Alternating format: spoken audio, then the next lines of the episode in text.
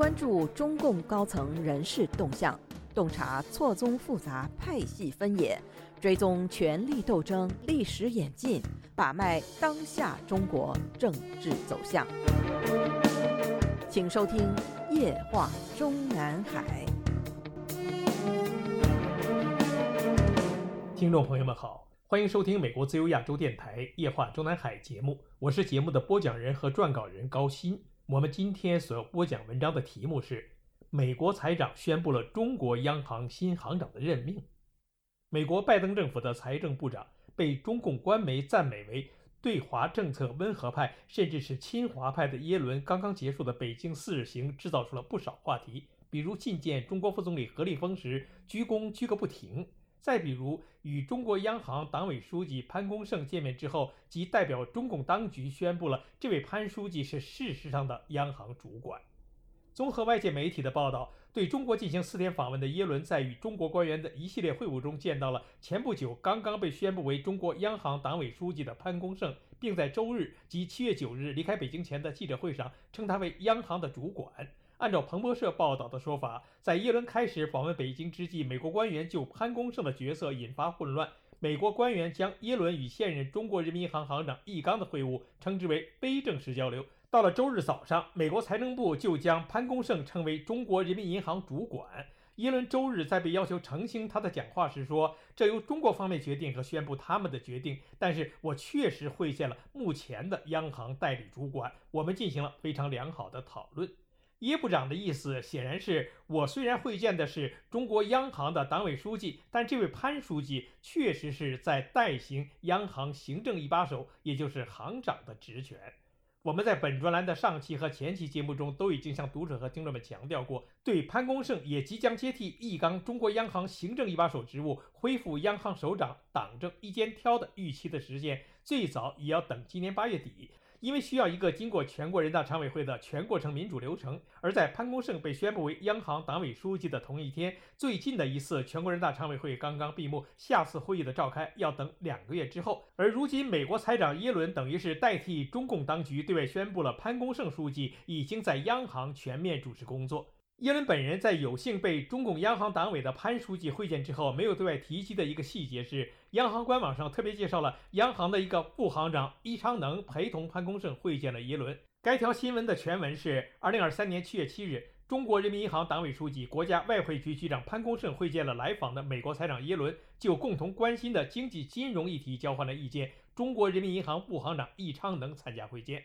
文中未提及会见地点，但从照片上看是在央行总部。而中共财政部长刘昆与耶伦则不是会见，而是更为正式一些的会谈。中共财政部官网相关报道内容是：二零二三年七月八日晚，财政部长刘昆与美国财政部部长耶伦在钓鱼台国宾馆举行会谈，就中美两国及全国宏观经济形势、两国财经政策应对全球性挑战等议题进行了交流。中央财办副主任、财政部部长廖敏陪同参加，但是。相比于被中国央行的党委书记会见引发的新闻热点，耶伦这位美国财政部长与中国财政部长之间的既对等又对位的会谈，被外界媒体或是完全忽视，或仅仅是一笔带过。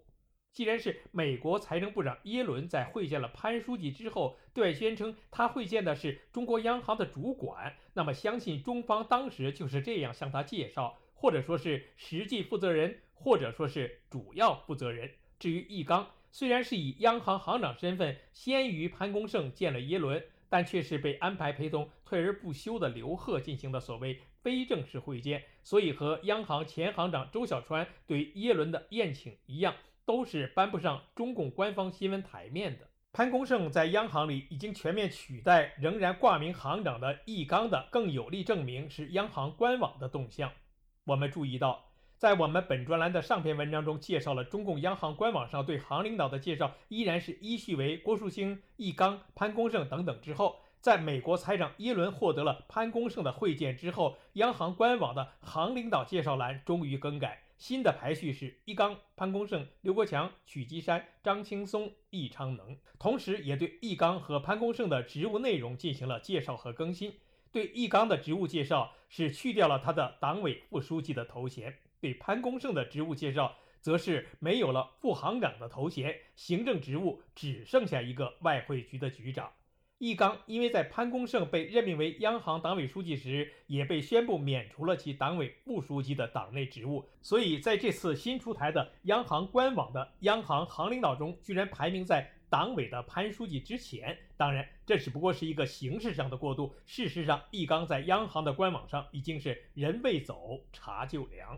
该官网上对行长易纲的活动介绍被定格在六月三十日，也就是潘功胜被宣布取代郭树清央行党委书记职务的前一天。内容是二零二三年六月三十日，中国人民银行行长易纲会见来访的联合国常务副秘书长阿明纳·穆罕默德一行，双方就可持续发展、发展融资、气候变化等问题交换了意见。而对潘功胜的活动介绍，则是在我们本专栏上篇文章介绍过的内容，即在升任央行党委书记后，分别会见了两个到访北京的外国央行行长之后，又增加了与美国财长耶伦会见的报道内容。而易纲虽然也在潘功胜之前见过耶伦，但是央行官网上也是和中共央媒步调一致，只字不提。从潘功胜被意外宣布为央行党委书记，到这次美国财长耶伦有幸被这位潘书记会见。外界媒体比较一致的评论都是，外界预期他将接替易纲出任央行行长一职，是因为高层相中他的国际背景。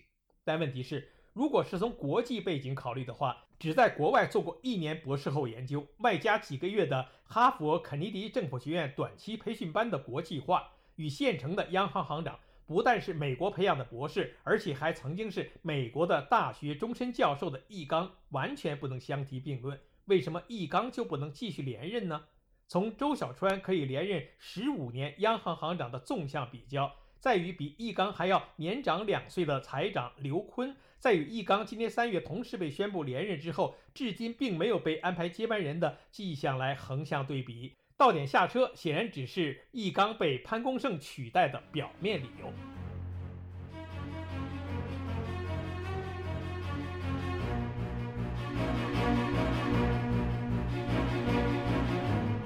您现在收听的是自由亚洲电台夜话中南海栏目，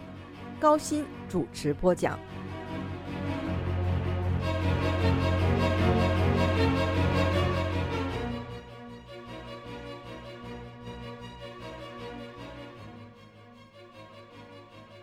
我们读到和听到过一些政评人士的说法，大都是认为易纲的前美国大学教授的背景令他不被习近平完全放心。但是刘鹤不是也有美国的学历，而且是美国哈佛大学的学历背景吗？更何况易纲当年可是中共政权对外开放之始的官派留学生，是当年的留美地下党的骨干成员，而且取得学位之后没有立即回国，也是组织上的安排。可能是因为当年不但留美，而且还成了美国的大学教授的原因。易纲在自己的简历里似乎是故意回避了他自己的入党具体时间，以免被人诟病为留美地下党。但是他的大学同班同学的回忆文章却透露了，他是十九岁进入北京大学，进校后积极要求进步，大学二年级就光荣入党，时年二十岁。再对比一下潘功胜潘书记的履历，此人一九六三年出生，一九九九年入党，只比易纲年轻五岁，党龄却是比易纲短了二十年。再比易纲央行行长的前任周小川，此公比易纲正好年长十岁，但入党时间却比易纲晚了八年，一九八六年才入党，时年二十八岁。五年前，易纲被任命接替周小川的央行行长职务之后，中国大陆的众多媒体曾经争相转发一篇标题为《易纲行长来了：从北大高材生到美国终身教授》的报道文章，介绍时年六十岁的易纲是一位老央行。若是从1997年他开始担任中国人民银行货币政策委员会副秘书长算起，到接任央行行长之日，他跟央行打交道已超过二十年。逾二十年里，他担任过中国人民银行货币政策司司长、中国人民银行行长助理、国家外汇管理局局长等职。2016年3月开始，他担任中国人民银行党委副书记、副行长。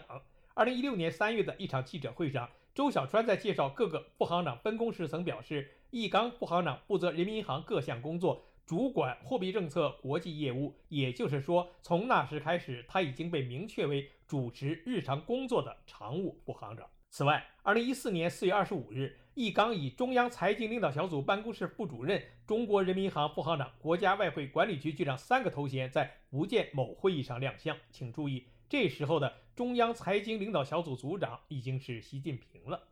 这篇报道文章中引用易纲的北京大学同班同学，日后又与易纲同时从美国回国的海文教授的回忆说，易纲当时在我们班年龄中比较年轻，要求上进，表现很积极，刻苦更不必说。作为恢复高考后的第一届大学生，大家都很刻苦。海文还介绍说，易纲早年自学了英文，英文很好，也积极参加班级活动，是班级最早入党的学生。学校里对入党要求很严格。易纲是在优秀的人中表现最好的。后来推荐出国读书，大家都觉得易纲很优秀、有理想、有激情。他是恢复高考后第一批公费出国的学生，读完博士在美国做终身教授，回来了。我们一起创办中国经济研究中心。回来两年后去了央行，他把所学用到了政策制定上。报道文章中介绍，美国求学期间，易纲还是学生活动的热心组织者。一九八五至一九八六年。易纲担任了美国伊利诺大学中国学生学者联谊会主席。一九九二年到一九九三年，担任了中国留美经济学会的会长。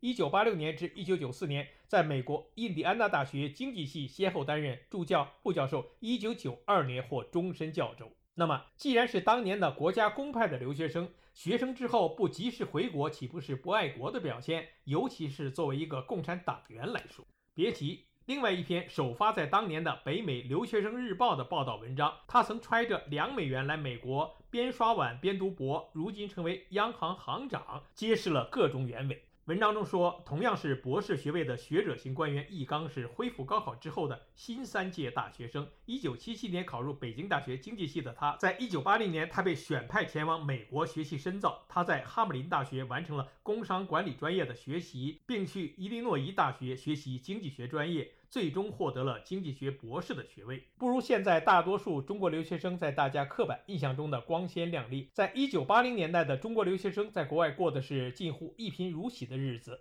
易纲在一次访谈中说道：“我一九八零年兜里揣着两美元，吃饭和零花钱必须自己打工赚得。每个礼拜我在学校食堂洗三次碗，每次洗三个钟头。这样一来，一个礼拜可以挣二十顿饭钱和零花钱。”在留美的十四年里，他不仅完成了自己的博士学位，易纲还在美国印第安纳大学先后担任助教与副教授。而当他用完这两美元时，他已经获得了印第安纳大学经济系的终身教职。易纲曾在一篇文章中写道：“我一直以一个报恩的心情来报答社会，来报答我的学生，报答我的家人，我周围的人，报答我的母校，报答人民银行，从而报答国家。”易纲在美留学最初的打算是学生毕业立马回国。但是北大校长告诉易纲，如果没有在美国工作过，那就不能了解真正的美国。所以，直到1994年，易纲取得了美国印第安纳大学的终身教职之后，才启程回国。文章中还介绍说，虽说当时易纲人在美国，但却从来没有真正的背离自己的国家。